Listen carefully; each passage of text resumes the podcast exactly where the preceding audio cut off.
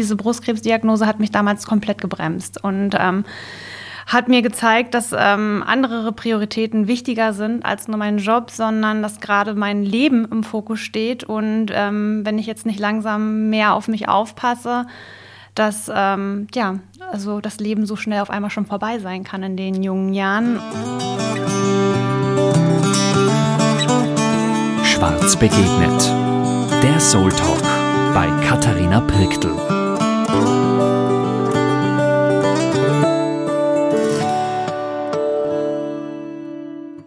Herzlich willkommen zu unserem Podcast Schwarz begegnet und ich freue mich, dass du heute zuhörst und ich freue mich ganz fest, dass wir heute über ein tolles Thema sprechen dürfen und lernen dürfen. Äh, heute ist die Caroline Kottke bei mir und äh, Caroline beschäftigt sich ganz äh, mit Ernährung, mit mit äh, Essen, mit allem, was, was ich so spannend finde, weil ich auch weiß, dass es uns heilen kann und auch gesund halten kann. Ähm, und umso mehr freue ich mich auf das, was ich jetzt heute an Wissen kriege und dass wir das weitergeben können. Herzlich willkommen, Caroline. Schön, dass du da bist. Hallo, liebe Katharina, schön, dass ich dabei sein darf. Erzähl ganz kurz von dir. Caroline Kottke, wenn man will, äh, in Instagram und auf anderen Medien wird man die finden. Aber vielleicht kannst du dich ganz kurz bei uns vorstellen, äh, wer du bist und was deine Mission ist. Genau. Ich bin Caroline Kottke und bin ähm, vorrangig als ähm, Gesundheits- und Ernährungscoach tätig, ähm, darf mich mittlerweile Autorin nennen, bringe jetzt ähm, mein zweites Buch bald raus und bin ebenso auch als Brustkrebsaktivistin tätig. Und mein Ziel ist es jetzt vor allem geworden, mehr Menschen für einen gesunden und bewussten Lebensstil zu animieren, zu motivieren und einfach zu zeigen, dass das ganz einfach sein kann, wenn man weiß, wie es funktioniert und ähm, möchte den Menschen da einfach ein Stück weit helfen, mehr Gesundheit und Wohlbefinden in ihrem Leben zu finden. Das klingt gut. Vor mir sitzt jemand, der strahlt. Äh, es ist schade, dass man es gerade nicht sieht, äh, der ganz viel strahlt. Und äh, was bringt dich zum Strahlen? Das Leben, weil das Leben so viele schöne Dinge für uns bereithält, wenn man die Augen offen dafür behält. Und das habe ich auf jeden Fall die letzten Jahre für mich gelernt, offen für so viele Dinge zu sein, die uns das Leben schenkt und ähm, einfach alles dankend anzunehmen, genauso wie ich jetzt einfach hier vor dir sitzen darf. Wie ist es dazu gekommen? War das immer schon so oder gibt es da eine Geschichte dazu? Ja, da gibt es natürlich auch eine Geschichte dazu, denn ähm, mein Leben hat sich ja drastisch geändert vor ähm, mittlerweile sechs Jahren. Ähm, vor sechs Jahren habe ich mit nur 29 Jahren ja die Brustkrebsdiagnose bekommen. Und die hat mein Leben eben komplett auf den Kopf gestellt. Also war eine sehr, sehr wahnsinnig schwierige Zeit für mich, aus der ich aber sehr gestärkt herausgegangen bin und eben mit einer anderen Sichtweise aufs Leben herausgegangen bin, mit einer ganz anderen Wertschätzung und Dankbarkeit fürs Leben. Und ähm, ja, da hat, hat vieles in mir geändert, so dass ich eben heute ähm, ja ein bisschen was anderes, glaube ich, ausstrahle als ähm, vor dieser Diagnose. Aber eben im positiven Sinne, weil ich eben einfach dankbar dafür bin, dass ich heute noch hier sein darf und ähm, dass es mir gut geht und ähm, ich einfach das Leben feiere. Mhm, schön. Vielleicht nimmst du jetzt nochmal ganz kurz äh, dahin mit ähm, zu der 29-jährigen Caroline, die diese Diagnose bekommt. Wie ist dir damals gegangen und wie, wie waren die Phasen? Welche Phasen bist du durchgegangen im Nachhinein?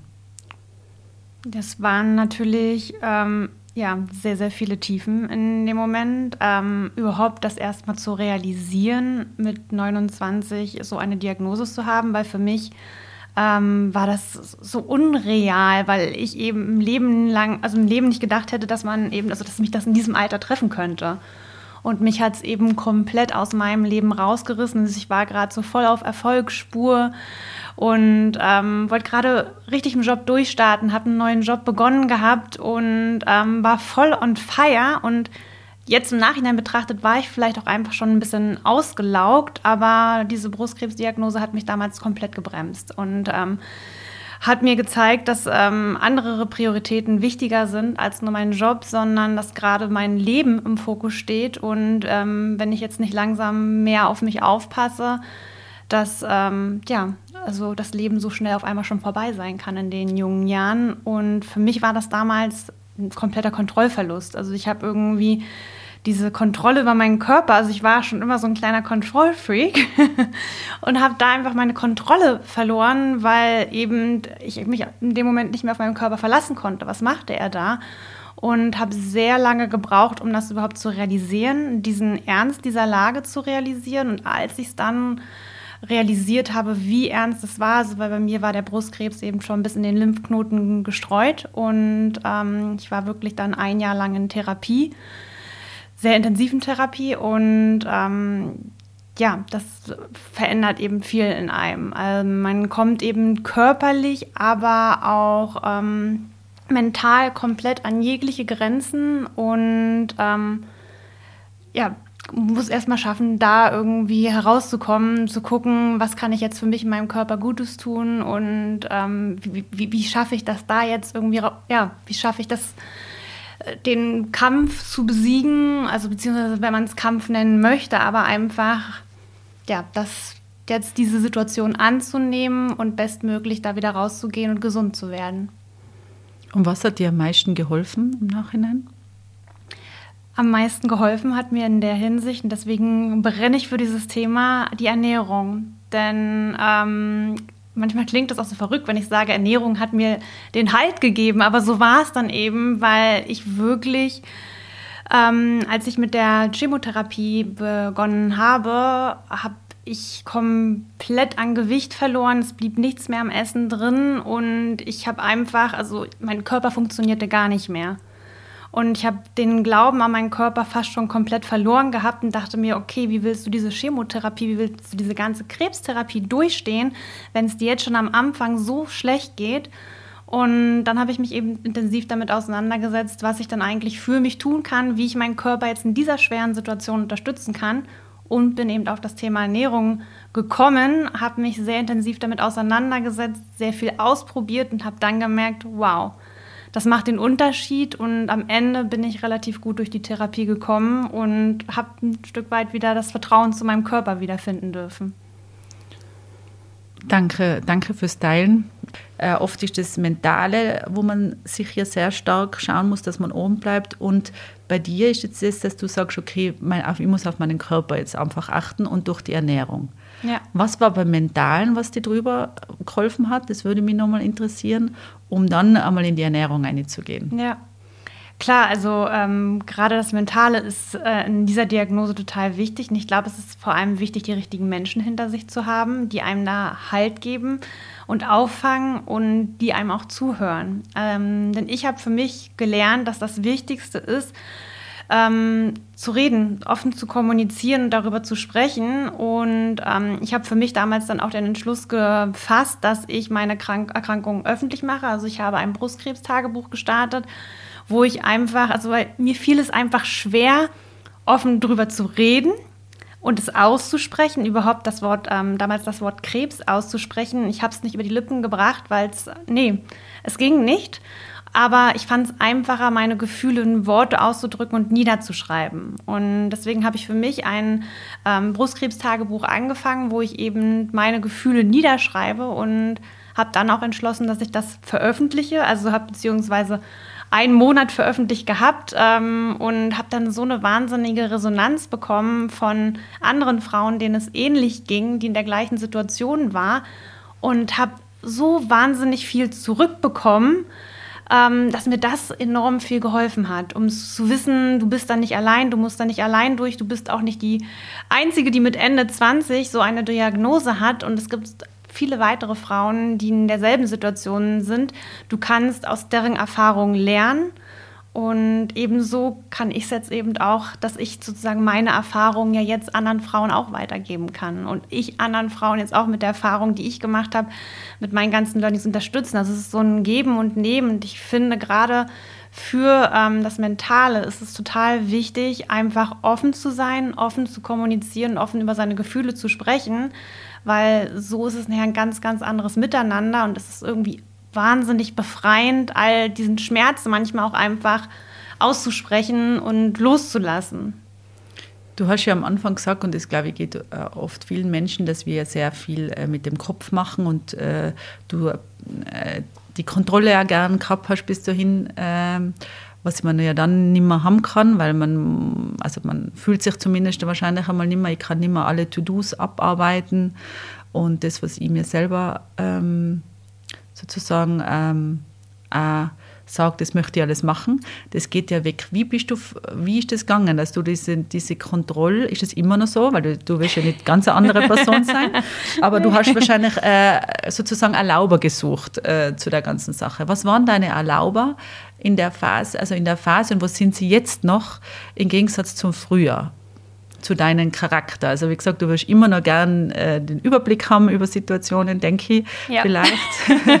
ja. ähm, man ist immer noch wahrscheinlich manchmal auch kopflastig, aber du hast irgendwas gelernt. Und was waren deine Erlauber, die du da mitgeben kannst, vielleicht anderen auch, wo du sagst, mal, wenn ich mir den Erlauber schon früher geben hätte, wäre wahrscheinlich auch ganz wunderbar gewesen die richtige Balance für sich zu finden und nicht einfach immer nur Kontrolle, also überhaupt auch einfach so ein bisschen diesen eigenen Erwartungsdruck ein bisschen abzulassen. Ähm, weil das Schlimmste ist immer, dass ich ähm, ganz lange probiert habe, die Erwartungen der anderen zu erfüllen und immer geschaut habe, was erwarten jetzt von die, die anderen von mir, wie muss ich handeln, was ist korrekt, was ist in unserer Gesellschaft über, überhaupt korrekt. Aber was noch viel schlimmer war, ist, dass ich, also auch bis heute immer noch eine zu hohe Erwartungshaltung an mich selbst habe, mir sehr viel Druck selbst mache. Und da bin ich eben, also ich glaube, es ist eine lebenslange Aufgabe, da mehr Leichtigkeit zu finden. Also Leichtigkeit ist immer so der richtige Ausdruck, ähm, weil darum geht es mir. Ich möchte mehr Leichtigkeit in meinem Leben haben und da diese Balance zu finden, ähm, ist verdammt schwierig, aber das habe ich eben Step by Step ähm, probiert zu machen, dass ich eben einfach auch mal geguckt habe, okay, was tut mir jetzt eigentlich wirklich gut und ähm, wie finde ich da diese richtige Balance aus, also diese richtige Work-Life-Balance. Und ähm, muss das dann jetzt alles sofort fertig sein? Ähm, ändert das es überhaupt was, wenn du jetzt Dinge vielleicht nicht direkt heute fertig machst? Ähm, wo ich mir so oft gesagt habe, okay, wenn du es heute nicht schaffst oder wenn du die Dinge, wenn, wenn das einfach jetzt nicht gemacht wird und du es einfach liegen lässt, wird irgendein Mensch sterben? Nein. und ähm, ich glaube, da habe ich wirklich viel aus meiner Diagnose gelernt, weil ich mir eben so oft sage, so von wegen, es bringt dich nicht um wenn du mal Dinge nicht machst. Es bringt dich nicht um, wenn du auch mal Nein sagst. Und es bringt dich auch nicht um, wenn du mal zu den richtigen Dingen Ja sagst. Ähm, auch da wieder die richtige Balance zu finden, sondern einfach zu gucken, ähm, was tut mir meinem Körper richtig, also richtig gut und wie kann ich aus allem diese richtige Balance zu finden. Also immer auch mal einen kleinen Perspektivwechsel zu haben, das fand ich eben auch in der Krebsdiagnose total wichtig. Ähm, immer auch die andere Perspektive zu sehen und nicht einfach sich die ganze Zeit nur darauf zu fokussieren, ich habe Krebs, ich könnte sterben, sondern auch zu fokussieren darauf, ähm, ich habe zwar Krebs, aber ich, ich glaube an meinen Körper, ich glaube an mich und an die positiven Dinge. Und ähm, das ist es jetzt viel in meinem Leben geworden, dass ich eben geguckt habe, ähm, ja, also da, wo der Fokus von dir liegt, da fließt auch die Energie.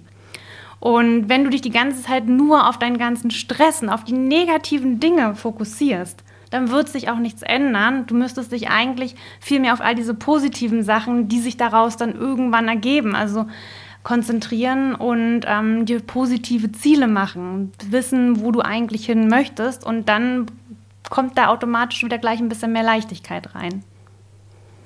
Perfekt. Ne? Mhm, schön. Klingt wunderbar und ist ein ganz toller Weg. Also ich kann den teilen mit dir.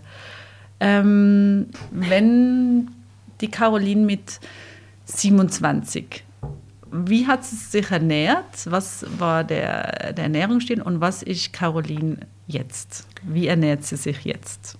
Ja, es ist ein großer Unterschied. Beziehungsweise mit 27 hatte ich, glaube ich, schon ein Stück weit dieses Bewusstsein äh, und habe auf bestimmte Dinge geachtet. Aber trotzdem, wenn ich mir heute meine Ernährung anschaue, es war sowieso, als ich aus dem, ähm, bei meinen Eltern ausgezogen bin und alleine wohnen durfte, natürlich ähm, als junger Mensch achtet man darauf, okay, wie kann ich irgendwie kostengünstig ähm, mich ernähren? Und oh, ich habe so viel Fastfood gegessen, also alles, was auch irgendwie schnell ging, ähm, war für mich irgendwie rechtens. Und ähm, mit Mitte 20 habe ich eben auch, also ich habe Vollzeit gearbeitet und nebenbei noch ein Abendstudium gemacht und ich hatte nicht viel Zeit. Also ist ganz oft irgendwie ist es dann irgendwie eine Fertigpizza gewesen oder sind eben so all diese ungesunden Sachen gewesen. Und ja, das bereue ich heute schon ein bisschen, dass ich meinem Körper, ja, dass ich da dieses Bewusstsein noch nicht hatte. Genauso wie, klar, in den Mitte 20ern, wie viel Alkohol ich getrunken habe. Ich mag die Zeit jetzt auch nicht komplett äh, bereuen und sage nicht, dass es jetzt falsch war, aber ich hätte gerne mehr Bewusstsein gehabt und hätte mehr, ähm, gerne mehr dieses Grundverständnis für meinen Körper gehabt und was Ernährung eigentlich mit mir macht. Und ähm, ich finde, darüber wird auch viel zu wenig aufgeklärt. Also es fängt ja schon in den Schulen an. Wir lernen so wahnsinnig viele tolle Dinge in der Schule. Aber ähm, warum kann es da nicht ein Fach wie Ernährung geben? Also mhm. warum können wir da auch, wenn es um die ganzen biologischen Prozesse des Körpers geht, warum können wir da ähm, nicht viel mehr darauf eingehen, wie wir eigentlich aktiv unseren Körper unterstützen können? Und ähm, ja, also da hat sich in der Zeit eben dann wirklich viel geändert und ich habe eben gelernt, dass vielleicht eine Pizza nicht unbedingt immer das Wahre ist. Klar, kann man eine Pizza sein, aber auf Dauer ähm, zu gucken, wie ich eigentlich meinen Körper stärken kann. Und das ist eben mit den richtigen Nährstoffen. Und so eine Pizza oder eine Pasta ist eben sowas von arm an Nährstoffen. Ähm, also davon kriege ich ja keine Energie. Ähm, also das ist jetzt nicht, was meinen Stoffwechsel unterstützt, was meinen ähm, Geist unterstützt, dass ich irgendwie auch kognitiv wieder ein bisschen klarer denken kann. Das ist, macht mich ja eigentlich, macht den Körper eher mehr müde, weil der Körper ja erstmal arbeiten muss, um das alles zu verarbeiten. Und ja, das macht ja den Unterschied schon mal. Das macht einen großen Unterschied. Du hast das Buch geschrieben und Eat Well, uh, Feel Better und uh, was ich auch gelesen habe, ist dieses Eat the Rainbow. Mhm. Ähm, jetzt hast du natürlich da angefangen mit deiner, äh, mit deiner Krebserkrankung, dann anders zu, einzukaufen, die damit zu beschäftigen. Was äh, viele von uns ähm, haben, glaube ich, immer wieder das Gefühl, dass man auch dann irgendwas kauft und dann sagt man, das habe ich gehört. und äh, du hast ja 50 total super tolle Rezepte drinnen, also ehrlich ganz äh, schön beschrieben und auch wirklich machbar. Also das ist mir ganz wichtig. Mich, also wirklich machbar. Aber was kannst du uns jetzt einfach so mit Worten, also man, im Kochbuch stehen ja ganz viele Sachen oder in deinem, äh, es ist eigentlich kein Kochbuch, gell? Ich sage immer, es, es ist ein Ernährungsratgeber. Ja, es ist wirklich mit was anderes. Ja, da, da, hast du recht. Also das ist wirklich ganz, weil es ist wirklich ganz interessante Sachen drinnen eben auch.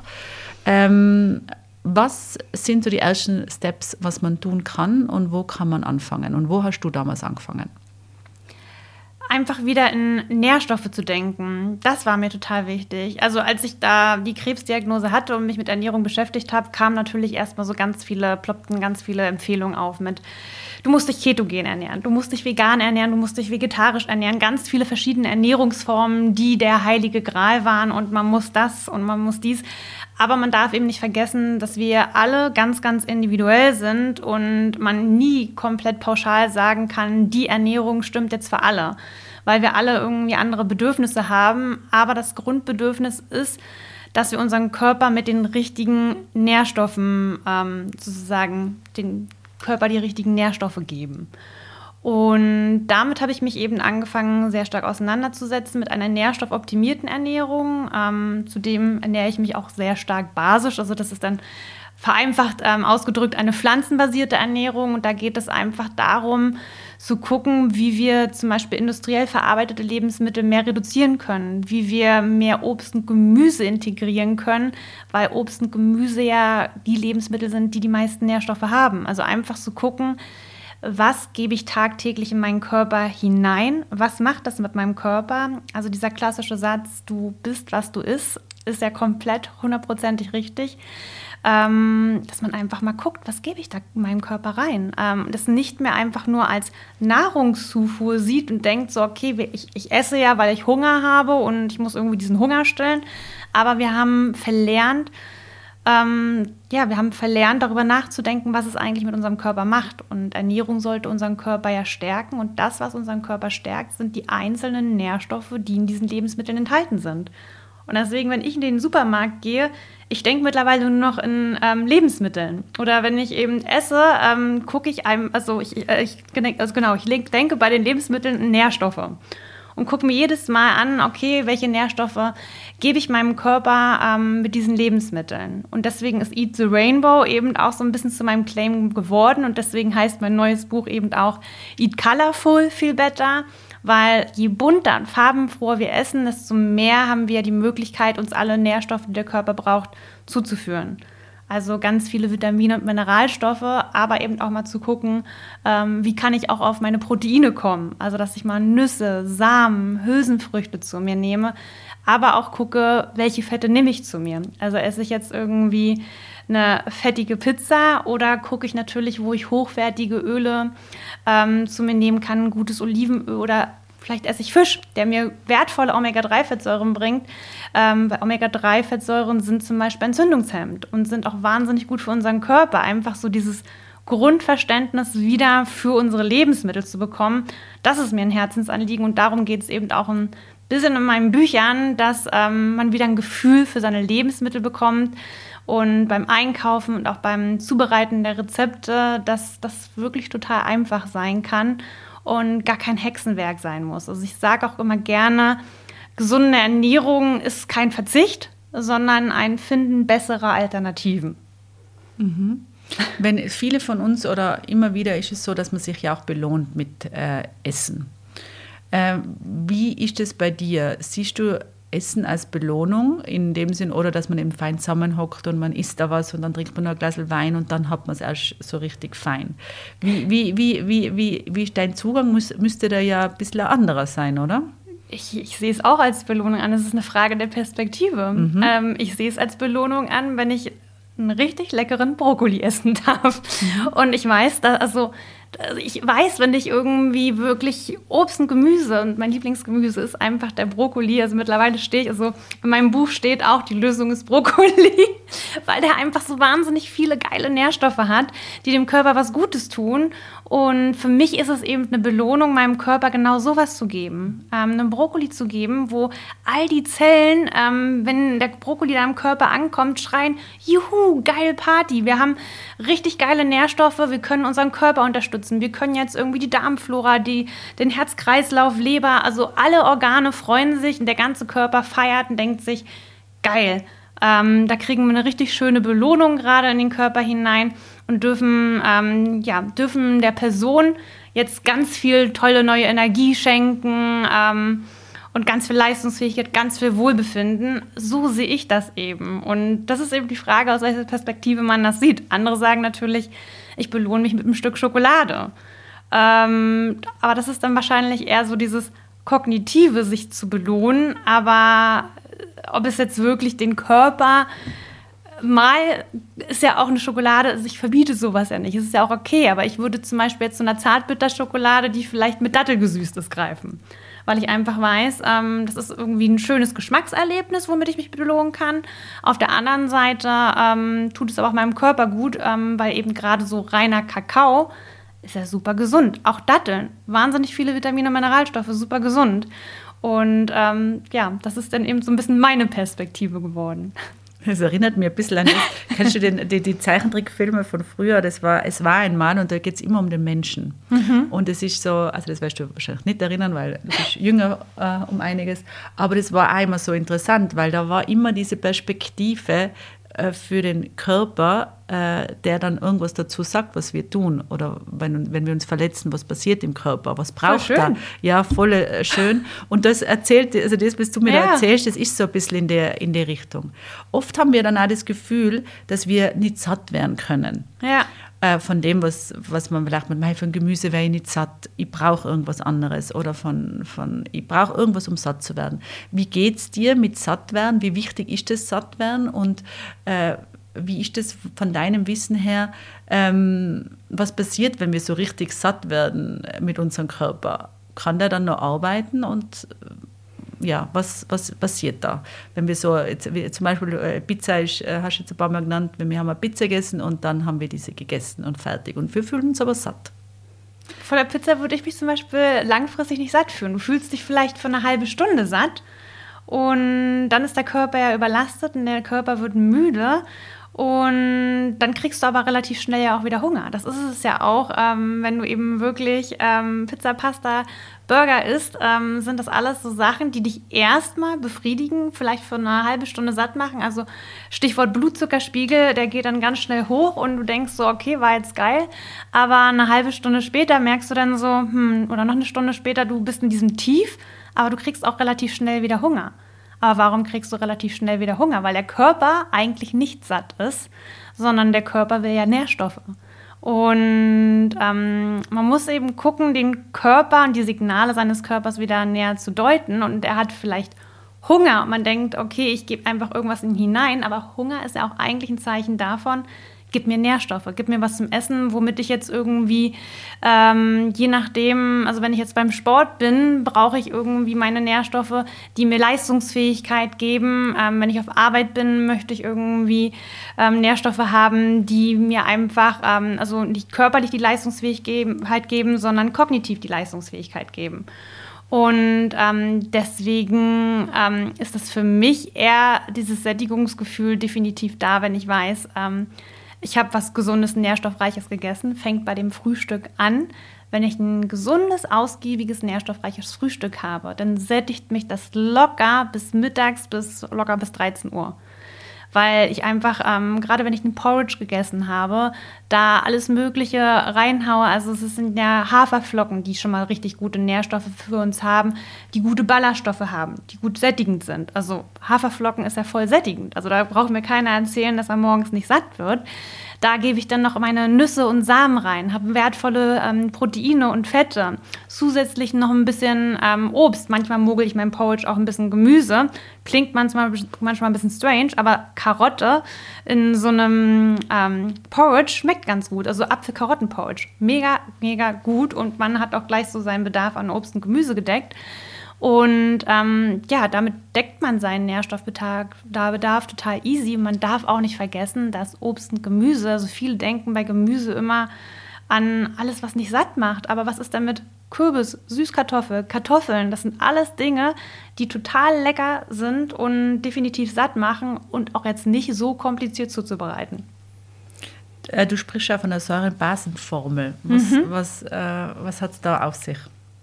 Genau, bei dem Säurebasenhaushalt, genau da geht es eben darum, wie kann ich jetzt den Körper ähm, richtig unterstützen, damit ähm, quasi Säuren und Basen im Körper in der richtigen Balance sind. Das heißt also, gerade unsere ganzen Organe haben ja verschiedene äh, pH-Werte und brauchen ein anderes Milieu, in dem sie ähm, sozusagen ähm, gut leben können. Und das können wir eben mit unserer Ernährung wahnsinnig viel unterstützen. Also es geht eben, also, weil grundsätzlich ist es eben einfach in unserer heutigen Gesellschaft sehr schwierig, diese richtige Balance zu finden, weil so viele äußere, Aus also äußere Umweltfaktoren sind, ähm, die uns beeinflussen. Und es ist ja nicht nur die Ernährung, also es sind eben wirklich diese ganzen Umweltabgase. Wir haben jeden Tag unser Handy dabei. Also es sind alles Sachen, die sich auf unseren Körper auswirken und eine Übersäuerung des Körpers eher begünstigen. Und deswegen ist es wichtig zu gucken, wie schaffe ich es eigentlich, ähm, diese ganzen äußeren Faktoren, wieder in die richtige Balance zu bringen und eben zu schauen, wie ich diese richtige Balance in meinen Körper reinbringe. Und das kann man eben viel mit der basischen Ernährung. Ähm, und eine basische Ernährung ist eben, die geht nicht darum, dass man sich jetzt rein basisch ernähren muss, sondern basenüberschüssig. Und da geht es eben darum, sich über die Ernährung die richtige ähm, Balance aus Säuren und Basen zuzufügen. Das heißt, man nimmt 80 Prozent basische Lebensmittel zu sich und 20 Prozent sind dann sozusagen Säurebildner, um da die richtige Balance zu finden, in der der Körper sich wohlfühlt, in der sich die ganzen Organe wohlfühlen und im Einklang miteinander arbeiten können. Denn wenn jetzt ein Organ nicht arbeiten kann, dann können die anderen auch nicht arbeiten. Also wenn unsere Darmflora nicht funktioniert, können wir beispielsweise, ähm, haben wir oftmals auch ein Problem mit der Leber. Auf der anderen Seite, wenn der Darm nicht funktioniert, ähm, ist auch die Nährstoffaufnahme gehemmt. Also es hängt alles miteinander zusammen und ähm, da geht es eben darum, diese Zusammenhänge und die Regulationsprozesse des Körpers, jede einzelne Zelle des Körpers eben so gut es geht zu unterstützen. Also ich bin deshalb Ding, weil, ich, es so mega interessant finde. Und ich muss dazu sagen, dass ich ähm, früher überhaupt nicht gesund äh, gegessen habe, weil ich ja es war, äh, ich war früher so ganz äh, dünn mhm. und jeder hat gesagt, man isst was und isst was und ich habe einfach probiert zu essen, dass das irgendwann einmal äh, anders wird, dass nicht jeder meint, ich bin krank. Ja. Und, und äh, finde es aber spannend weil, äh, und so ein schönes Thema, weil ähm, ja, der Körper wirklich das ist, wo wir wohnen. Wenn es den Körper nicht gibt, dann gibt es ja uns nicht. Nee. Und deswegen sollten wir manchmal ein bisschen lieber zu unserem Körper sein und ein bisschen netter zu dem sein und das nicht immer alles als selbstverständlich ansehen. Mega schön, danke fürs Teilen. Und ähm, ja, du machst ja auch zu deinen zwei Büchern. Das zweite kommt jetzt raus, oder? Genau. Mega. Am 4. Januar. Gratuliere. Ich freue mich schon. Ja, Gratulation. danke. Also wirklich toll. Und das erste ist wirklich auch schon, also Wunder und wahrscheinlich äh, fließt es dann auch. Also man kann äh, wunderbar beide haben, weil es wahrscheinlich ganz andere Themen sein, denke ich, oder? Ja, also im ersten Buch geht es ja sozusagen mehr um das, warum sollten wir uns gesund ernähren, wie funktioniert unser Körper. Und jetzt das zweite Buch ist mehr um das, wie kann ich eigentlich die gesunde Ernährung in meinem Alltag integrieren, wie gehe ich da jetzt eigentlich in die Umsetzung. Und man kriegt ein paar Tipps für seinen Alltag, ob der nun stressig ist, ähm, ob es ein Mama-Alltag ist. Ähm, also dass für jeden was dabei ist, dass jeder sieht, es ist nicht so kompliziert. Mhm. Ja, also wenn man dir schon zu hoch denkt man sich mal, warum mache ich das nicht einfach? Also ja. du erklärst das so, du erklärst das wirklich total äh, wunderbar. Ähm, vielleicht eine Frage noch. Ähm, du sagst, okay, das, äh, die Ernährung macht äh, was eben mit einem aus. Man sieht es, also du strahlst wirklich, du hast ja eine ganz schöne Haut, ich muss das jetzt einfach mal sagen. Danke. Und du strahlst so. äh, Gibt es da irgendwelche Sachen, wo du sagst, okay, das tut einem, äh, das tut einem meiner Haut gut und, und macht das oder äh, schaut es, weil seit ich das mache, ähm, ja, merke ich das auch?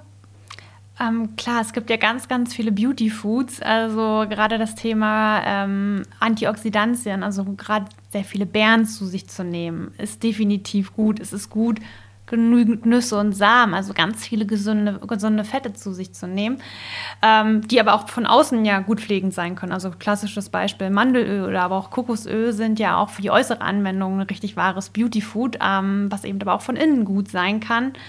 Ähm, das ist wahnsinnig wichtig. Ähm, aber was eben, was ich auch gelernt habe, ist, dass es eben in der Hinsicht manchmal auch sehr zielführend sein kann, bestimmte Lebensmittel eher zu meiden, die vielleicht auch ähm, nicht so gut für unsere Haut sind, die zum Beispiel auch Entzündungen fördern können. Und das sind ja auch ähm, eher die ganzen ungesunden Fette. Also es ist eher wichtiger zu gucken, wie kann ich zum Beispiel ähm, ja, die Omega-6-Fettsäuren wie Sonnenblumenöl vermeiden, stattdessen vielleicht lieber hochwertige Omega-3-Fettsäuren, die besser sind für unsere Haut, zu uns nehmen und gucken, wie kann ich das machen. Aber auf der anderen Seite auch ähm, sind das ja Themen wie Zucker. Also Zucker fördern ja auch Entzündungen im Körper und sind auch nicht förderlich unbedingt um zu gucken, wie kann ich vielleicht auch einfach meinen Zuckerkonsum zu reduzieren. Also ich sage ja gar nicht, dass man komplett auf Zucker verzichten muss, aber ich ähm, meide zum Beispiel komplett, also ich nehme gar keinen Industriezucker mehr zu mir, sondern ähm, schaue, wie ich das eben in Form von Fruchtzucker zu mir nehmen kann, der eben ähm, eine gute Süße mitbringt, aber kombiniert eben wieder mit wertvollen Nährstoffen. Also deswegen mein Favorit hier eben die Dattel, die wahnsinnig süß ist, aber ganz viele tolle Nährstoffe mit sich bringt und dann bestimmt auch wieder viel, viel besser ist für unsere Haut oder aber auch ähm, Thema Milchprodukte. Also ganz, ganz viele Menschen, also ist wieder individuell. Es gibt Menschen, die vertragen Milchprodukte wahnsinnig gut aber es gibt eben auch viele, die Milchprodukte wirklich nicht sehr gut vertragen und das macht sich auch schon wieder auf die Haut bemerkbar. Und dass man da vielleicht einfach mal ein bisschen ausprobiert, ein paar Lebensmittel ähm, weglässt, ähm, neue hinzufügt und einfach mal schaut, was macht das eigentlich mit meinem Körper, was macht es mit meiner Haut. Und ja, wenn man da die richtige Balance für sich gefunden hat und weiß, welche Ernährung die richtige ist, dann wird man nicht nur ähm, ja, von innen sozusagen strahlen, sondern auch von außen und hat eben einfach eine gute Haut und hat einen schönen, gesunden Glow. Und ja, dann macht das aber auch Spaß. Also wenn man eben merkt, also wenn man diese Effekte sieht und spürt, dann will man gar nicht mehr anders. Also eigentlich könnte man ja auch experimentieren. Es könnte ja nichts passieren. Nee. Und ähm, was wäre der erste Einkauf, wo du sagst, experimentiert mit diesen Lebensmitteln? Also meine beste Empfehlung ist, äh, ist total einfach. Ähm, wenn du einkaufst, probier doch einfach mal den Einkaufskorb erstmal mit Obst und Gemüse voll zu machen. So dass nachher gar, also gar nicht mehr so viel Platz ist, aber erstmal wirklich ausgiebig in die Obst- und Gemüseabteilung und zu schauen, ähm, was finde ich da alles und da den Fokus drauf zu legen. Und ich gebe immer gerne den Tipp mit, ähm, vielleicht mal zu schauen, wie schaffe ich es, an einem Tag fünf Portionen Obst und Gemüse zu mir zu nehmen. Das empfiehlt ähm, zum Beispiel auch, ähm, empfehlen die ganzen Ernährungsgesellschaften. Und das ist immer ein ganz, ganz guter Einstieg, um einfach ein bisschen mehr Obst und Gemüse ähm, in seinen Alltag zu integrieren. Also man sagt immer, ähm, also fünf Portionen ist dann, also drei Portionen sind dann drei Hände voll Gemüse und zwei Hände voll Obst. Dass man sich das einfach mal visualisiert und schaut, wie man das täglich ähm, integriert bekommt. Und dann wird man ja automatisch gesünder. Also wenn so viel Obst und Gemüse, dann hat ja quasi das Ungesunde gar nicht mehr so viel Platz auf dem Teller und das ist ja schon okay. Also man muss ja nicht sofort alles Ungesunde sofort aus dem Haushalt rausschmeißen, sondern vielleicht einfach mit mehr Obst und Gemüse ähm, ausbalancieren. Und da finde ich, ist der erste Schritt, also wenn man das so langsam schafft und einfach mal guckt, ähm, bewusst beim Einkaufen, was landet da eigentlich in meinem Einkaufskorb, wie viel Obst, Gemüse, also jeder, der sich jetzt auch diesen Podcast anhört, kann sich ja mal darüber Gedanken machen, wie viel Obst und Gemüse er vielleicht gerade ähm, heute schon zu sich genommen hat und inwiefern so fünf Portionen Obst und Gemüse realistisch sind oder nicht realistisch. Also ich schaffe es mittlerweile jeden Tag locker. Also das ist für mich total easy. Ich weiß aber, dass es für viele schon am Anfang schwierig ist. Und da irgendwie diesen Bedarf peu à peu von Tag zu Tag einfach zu erhöhen, das macht für mich schon den Unterschied. Mega, danke. Eigentlich ganz einfach. Ja, äh, was du am Anfang noch gesagt hast, und da ähm, ist das mit dem, also der Zucker natürlich, ähm, was man ja immer wieder hört, viele, wenn sie dann eben erkranken, hören mit Zucker auf, weil man vielleicht dann auch ein bisschen in der Not ist. Kann man davor auch und der Alkohol. Was, was, was, was, was findest du, was ist mit dem Alkohol? Ich finde das ja auch immer ganz ein spannendes Thema, aber da du dich mit dem Körper ja so so beschäftigt hast. Was, was, was, was denkst du über Alkohol? Ich bin ein Mensch gewesen, der sehr, sehr gern Alkohol getrunken hat und auch zur Geselligkeit und zum Genuss. Ich habe aber wirklich mit meiner Krebsdiagnose angefangen, ähm, komplett, also damals wollte ich alles reduzieren, was irgendwie nicht gut für den Körper ist und habe aufgehört, Alkohol zu trinken und ähm, trinke seit sechs Jahren kein Alkohol mehr. Und merke einfach, wie gut mir das tut, ähm, weil einfach Alkohol nicht wirklich förderlich ist, also weil es ja sozusagen unsere Zellen eher schwächt. Und ähm, ich kann es einfach, also ich, ich verbiete es mir gar nicht, aber ich kann es einfach gar nicht mehr zu mir nehmen, weil ich genau weiß, also weil ich mich so intensiv mit unserem Körper auseinandergesetzt habe und weiß, was es mit uns macht, dass ich es nicht mehr genießen kann. Also dieser Genussfaktor ist bei einem Gläschen Wein für mich einfach nicht mehr da, weil ich mich einfach zu sehr mit diesen physiologischen ähm, Aspekten auseinandergesetzt habe. Ähm, was aber nicht heißt, dass ich jetzt jedem verbieten würde, Alkohol zu trinken. Ähm, auch da, also bestes Stichwort, immer die richtige Balance für sich zu finden und zu gucken, ähm, zu hinterfragen, also wie viel Alkohol konsumiere ich gerade, in welchen Höhen. Ähm, wenn man eben wirklich von den ganzen Gesundheitsgesellschaften ausgeht, die sagen ja auch ähm, maximal ein Glas. Ist dann wieder die Frage, wie groß ist ein Glas? Aber ähm, ähm, generell sagt man ja ungefähr 0,1 Liter Wein pro Tag reicht ja eigentlich schon aus. Mhm. Und sich das dann mal zu gönnen und zu genießen, wenn es für einen Genuss ist, finde ich ja auch vollkommen okay. Aber dann eben auch wieder in dieser richtigen, mit diesem richtigen Bewusstsein und der richtigen Balance, ähm, finde ich, ist das vollkommen okay. Ähm, der Georg ist ja dein Partner, der mhm. ist jetzt auch dabei. Und äh, wie ist ihm gegangen? Und ihr arbeitet ja auch zusammen. Ja. Seid äh, ziemlich viel beieinander, ja. ja.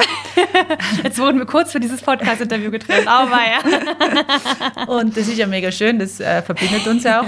Ähm, aber jetzt äh, wollte ich nochmal fragen, wie, wie ist ihm gegangen auf dieser Reise? Und wie geht es ihm da jetzt? Und wie hast du ihn können mitnehmen? Ähm, genau das Faszinierende ist, er macht da komplett mit und ähm, er ernährt sich eigentlich genauso gut, also eigentlich so wie ich, nur Fleisch, also er zum Beispiel, also er, er, verzichtet nicht auf Fleisch. Also ich esse zwar Fisch, aber ich esse zum Beispiel kein Fleisch mehr und das möchte ich ihm auch nicht verbieten, das ist vollkommen okay. Aber grundsätzlich ernährt er sich genauso wie ich und macht da komplett mit, weil ich glaube, für ihn war es das beste Beispiel, weil er einfach gesehen hat, also er tagtäglich gesehen hat, wie es mir auch während der Krebserkrankung ging und was Ernährung für einen Unterschied gemacht hat. Dass ähm, er das einfach so an meinem Beispiel gesehen hat, dass es ihn selber neugierig gemacht hat und dass er gesagt hat, okay, ich probiere das jetzt auch aus. Also Georg geht zum Beispiel wahnsinnig gerne ins Fitnessstudio und ihm ist da diese Leistungsfähigkeit total wichtig und da merkt er eben auch, ähm, dass Ernährung wahnsinnig viel in ihm bewirkt und dass es einen Unterschied macht und deswegen hängt er da komplett hinterher und macht da mit und ihm macht das eben auch Spaß und er ähm, ja, möchte da auch gar nicht mehr zurück, weil er einfach merkt, ähm, ja, seit Jahren nicht mehr wirklich krank, ähm, fühlt sich fit wie noch nie und ähm, hat einfach so eine gute Leistungsfähigkeit. Das ist einfach, also da hat eine gesunde Ernährung dann irgendwann auch so einen Suchtfaktor. Wenn man einfach sieht, wie geil man sich danach fühlt, also was es mit dem Wohlbefinden macht, ähm, dass es einem wirklich Spaß macht. Und da hat er peu à peu dann einfach ähm, die Dinge, die ich gegessen habe, auch mit ausprobiert und hat gemerkt, ey, das schmeckt ja auch alles total gut. Also wenn man dann auch mit den, wenn man lernt, mit den Kräutern und Gewürzen umzugehen und ähm, man hat dann auch Spaß daran, mhm. sich wirklich jeden Tag was Gutes zu kochen. Also ein Stück weit steht Georg eigentlich auch, also was immer viele nicht wissen, alle denken immer, dass ich die ganze Zeit in der Küche stehe und ein Rezept nach dem nächsten ausprobiere, aber so ist es gar nicht. Ähm, Georg steht bei uns noch mehr in der Küche, weil ihm das wirklich in der Umsetzung noch viel mehr Spaß macht und dazu experimentieren. Der ist ja auch viel kreativer, mhm. ähm, wenn er in den Kühlschrank schaut und sieht, okay, da sind noch irgendwelche Reste. Ich zauber uns da jetzt irgendwie ein geiles Curry draus. Und ähm, ja, Mhm. Also da bin ich total froh, dass sozusagen der Mann in meinem Haus da komplett mitgezogen hat, weil er eben einfach sieht, was es für einen Unterschied macht. Also er hat es an mir gesehen und er merkt es auch in seinem eigenen Körper. Was macht er, wenn er ins Fitnessstudio, weil die Proteine ist ja oft ein Thema, äh, wie macht er das? Ja, also Protein ist natürlich ähm, ein großes Thema und deswegen kommt man auch gar nicht drum herum. Deswegen sagt er auch, er isst auch irgendwie noch Fleisch, aber eben auch das Thema Proteinshakes. Ähm, ich finde, Proteine werden immer sehr vernachlässigt und gerade jetzt, also Proteine werden dann immer wieder mit dem Fitnessthema gleichgesetzt, aber Proteine sind ja so viel mehr als nur ähm, also der Aufbau von Muskeln. Also Proteine sind ja generell für den Aufbau von Zellen wahnsinnig wichtig, was viele vergessen, für jegliche Zellen. Und deswegen sollten wir alle ja gucken, wie wir irgendwie genügend Proteine zu uns nehmen. Ist auch gerade in der veganen Ernährung immer ein großes Thema, wo Proteine dann einfach vernachlässigt werden. Und dadurch, dass wir uns ja sonst schon sehr pflanzenbasiert ernähren, gucken wir eben auch bewusst, wo kriegen wir dann täglich unsere Proteine her. An Sporttagen, wenn Georg Sport macht, okay, dann ist es auch mal okay, Fleisch zu essen, dann ist es auch mal okay, Fisch zu essen, um auf den Proteinbedarf zu kommen, aber auch zu gucken, ähm, dass man vielleicht dann Proteinshakes zu sich nimmt. Also auch da setze ich zum Beispiel mehr auf pflanzliche Alternativen, nimm ähm, natürliche Proteine, die jetzt nicht wieder mit irgend, also ganz viele Proteinshakes haben ja diese ganzen Süßungsmittel, Konservierungsstoffe, damit das auch irgendwie geil schmeckt. Ähm, ich mag aber einfach zum Beispiel gerne Hanfprotein. Mag ich total gerne und mix mir dadurch dann einen leckeren Shake mit einer ähm, proteinreichen Milch. Also ich nehme mal Erbsenmilch, nehme ich zu mir, also Erbsendrink, ähm, was auch nochmal Proteine hat und mixe mir das dann einfach mit ein paar Beeren und mache mir daraus einen leckeren Shake. Also schmeckt wie so ein toller Milchshake, ähm, aber ich kann damit mein Protein mit abdecken. Aber man muss eben erstmal wieder auf diese Idee kommen und sich überhaupt mit dem Thema Proteine auseinandersetzen und schauen, ah, okay, nehme ich eigentlich genügend Proteine zu mir? Hm, vielleicht nicht. Und gucken, wie kann ich dann meinen Bedarf decken? Und dann ist es eigentlich total, ganz, total einfach. Es tut mir leid, jetzt muss ich dir noch was fragen, weil das ist so interessant und du hast so tolle Sachen. Ich könnte auch noch stundenlang ja, sprechen. Das ist so mega. Jetzt muss ich dir noch fragen, und zwar wegen, wegen wir Frauen ja, haben ja auch in verschiedenen, äh, auch mit den Hormonen und so mhm. weiter und, und äh, ähm, durch deine Geschichte vielleicht auch. Was denkst du, wäre gut, wenn wir Frauen äh, eben zu uns nehmen? Wo wir sagen, okay, da kann vielleicht ein Unterschied oder ist ja ein Unterschied überhaupt zwischen einem äh, Mann und einer Frau, hormontechnisch und so weiter, ist ja ein Riesenunterschied. Ja. Ähm, viele Studien gibt es ja eigentlich nur von Männern, weil die Frauen ja für die Studien sehr äh, nicht so wunderbar sind durch die Hormone, durch dass wir da nicht immer konstant äh, gleich sind. Ist da irgendwas, was du noch uns Frauen da mitgeben äh, möchtest? Gerade Thema Hormonhaushalt finde ich wahnsinnig spannend. Also weil bei mir auch ähm, das Thema Brustkrebs, also mein ähm, Brustkrebs war ja auch ähm, sehr hormonabhängig. Und ich hatte eine absolute Östrogendominanz und ähm, das hat auf jeden Fall auch meinen Brustkrebs damals beeinflusst. Deswegen finde ich ähm, es spannend, dass du auch genau das Thema jetzt nochmal ansprichst, ähm, weil auch da können wir viel beeinflussen, auch ähm, von der Ernährung. Aber da hängt es natürlich dann wieder ab, wir sind individuell. Es kann sein, dass der eine eben zu viel Östrogen hat, der andere zu viel Progesteron.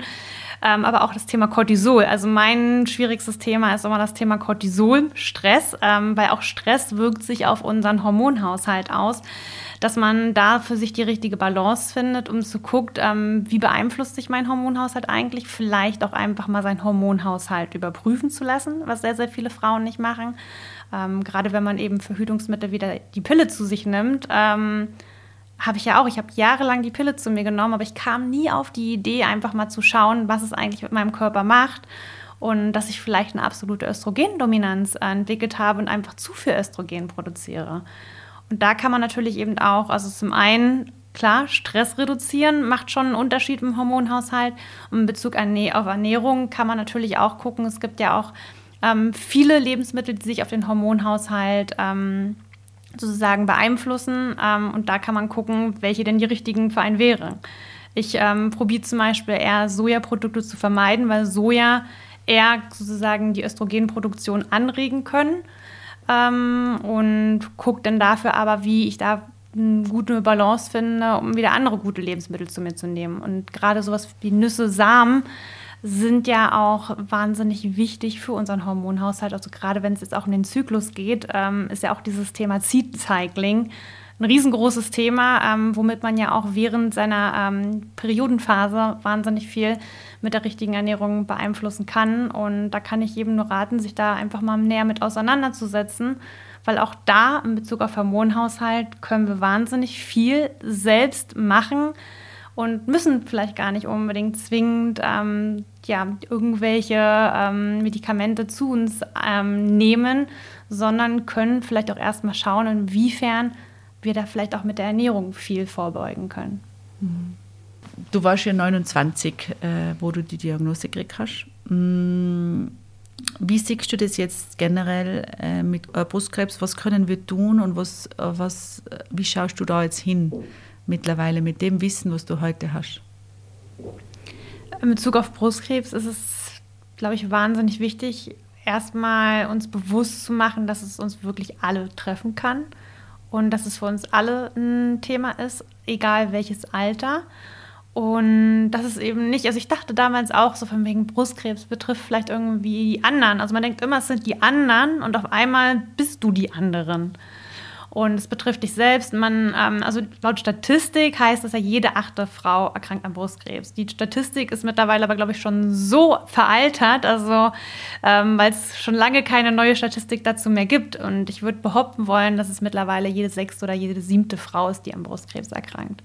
Oder ähm, wenn man allein schon beim Thema Krebs ausgibt. Also man sagt ja statistisch gesehen, jede zweite ähm, Person erkrankt an Krebs ähm, sind alles so Statistiken, die man sich vielleicht einfach mal nachführen sollte, um mehr Bewusstsein dafür zu bekommen, vielleicht auch die Krebsvorsorge wahrzunehmen, aber auch zu gucken, was kann ich präventiv eigentlich machen, damit ich nicht in diese Statistik hineingehöre.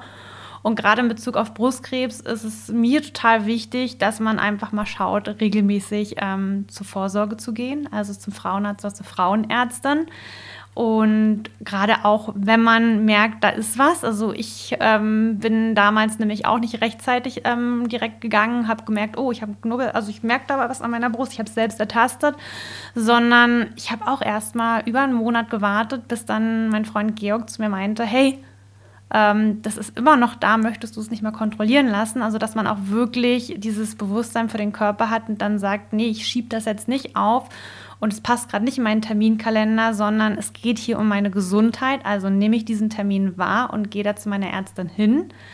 Und einmal, zu Jahr, einmal im Jahr sollten wir zur Vorsorge gehen. Aber was eben auch wichtig ist und was ich gelernt habe, ist es eben, wie wichtig es ist, seine Brust selbst abzutasten. Deswegen auf meinen Social-Media-Kanälen probiere ich immer auch aufzuklären, jeden ersten Monat ähm, zu sagen, hey, ein neuer Monat hat begonnen, es ist wieder ein neuer Monat, der wichtig ist, dass du deine Brust einmal selbst abtastest. Ist auch eine wunderschöne Achtsamkeitsaufgabe, weil du eben einfach guckst, ist ähm, an meinem Körper alles noch genauso, wie es davor in dem Jahr war. Kann man auch total easy, schnell jeden Morgen unter der Dusche machen. Ähm, ist ja gar nichts Zeitaufwendiges. Es ist total easy, aber ähm, ist total wichtig für die Gesundheit, um zu gucken, ob da was ist. Weil die meisten Frauen, mit denen ich mich ähm, ausgetauscht habe, bei denen, die haben es wirklich selbst ertastet. Und da rechtzeitig zu handeln und rechtzeitig zu Ärzten zu gehen, macht den Unterschied. Mhm. Denn ähm, Brustkrebs hat mittlerweile eine gute Heilungsprognose, aber nur, wenn es rechtzeitig erkannt wird. Und das war bei mir eben ja auch schon eine knappe Nummer. Also hätte ich noch viel, viel länger gewartet, also hätte ich zu meiner nächsten Vorsorgeuntersuchung gewartet, hätte es für mich vielleicht schon zu spät sein können. Deswegen ist dieser Appell für mich total wichtig, ähm, wirklich regelmäßig da zur Vorsorge zu gehen, aber auch selbst aktiv zu werden, Hand anzulegen und einmal abzutasten. Und wenn man da was merkt, wenn man sich auch einfach unsicher ist, wirklich sich die Meinung von der Ärztin einzuholen und einmal abchecken zu lassen, ob wirklich alles okay ist. Und auf der anderen Seite, was wir tun können, um unser Krebsrisiko zu ähm, reduzieren, was ich ja schon hier in dem Podcast, glaube ich, ganz gut vermittelt habe. Tagtäglich können wir was Gutes machen, indem wir was Gutes in unseren Körper geben und uns gesund ernähren und unsere guten Zellen ernähren, damit die bösen Zellen keine Chance haben. Mhm. Caroline, vielen, vielen Dank. Ich hätte noch so viel, aber ich glaube, wir machen das und wir vielleicht, äh, ich werde jetzt gleich danach die Fragen, wir müssen vielleicht nochmal irgendein Retreat machen, weil es ist so interessant und ich glaube, das allein, wie gesagt, das Frauen, also alle Themen. Also danke, danke, dass du das mit uns geteilt hast. Ich glaube, das ist, ja, da ist so viel Schönes dabei. Vielen, vielen Dank, dass du da bist und dass ich dich kennenlernen habe dürfen oder dass wir uns jetzt kennen. Äh, ist eine Bereicherung und ähm, ja, danke. Danke, dass ich dabei sein durfte und so viel sozusagen aus meiner Erfahrung und ein bisschen von meinem Wissen teilen durfte und vielleicht so ein paar neue Impulse für den einen oder anderen Zuhörer geben konnte. Und ansonsten, wer mehr möchte, schaut gern bei meinen Büchern vorbei. Eat Well, Feel Better oder Eat Colorful, Feel Better. Da gibt es auf jeden Fall noch ganz, ganz viel geballtes Wissen. Und ich freue mich, wenn ich mehr Menschen motivieren kann, ein bisschen was für seine Ernährung zu tun. Das, Danke, dass ich da sein Das machst du, also mega. Dankeschön. Danke. Danke. Was für eine schöne, inspirierende Folge. Ich hoffe, es hat euch gleich viel Spaß gemacht. Und jetzt, bevor ich mich verabschiede, bleibt bitte ganz kurz noch dran. Ich habe noch was für euch. Werbung. Hallo, mein Name ist Katharina und ich bin da bei uns im Alpenresort Schwarz für den Schwarz Campus zuständig. Wir im Schwarz verfolgen die Vision, wir schaffen nachhaltig den Raum für herzliche Begegnungen, Wohlbefinden und Weiterentwicklung. Den Raum für Weiterentwicklung möchten wir im Rahmen unseres Schwarz Campus auch nach außen hin anbieten. Ob als Geschenk oder für die eigene Weiterentwicklung. Unter shop.schwarz.at findet ihr Angebote wie einen ganzheitlichen Gesundheitscheck, Business Coaching, Retreats, Waldbaden und vieles mehr. Wir freuen uns, wenn ihr vorbeischaut. Alle Infos findet ihr unter shop.schwarz.at. Werbung Ende. Vielen Dank, dass ihr heute mit dabei wart. Folgt uns, dem Alpenressort Schwarz, doch gerne auf Facebook, Instagram und TikTok. Falls ihr Themenvorschläge, Fragen oder Feedback für uns habt, bitte schickt es uns gerne an podcast.schwarz.at. Und was uns auch mega freuen würde, wenn es unseren Podcast bewertet, äh, das wäre wirklich ein Geschenk für uns. Ein Blumenstrauß. Liebe Grüße, eure Katharina.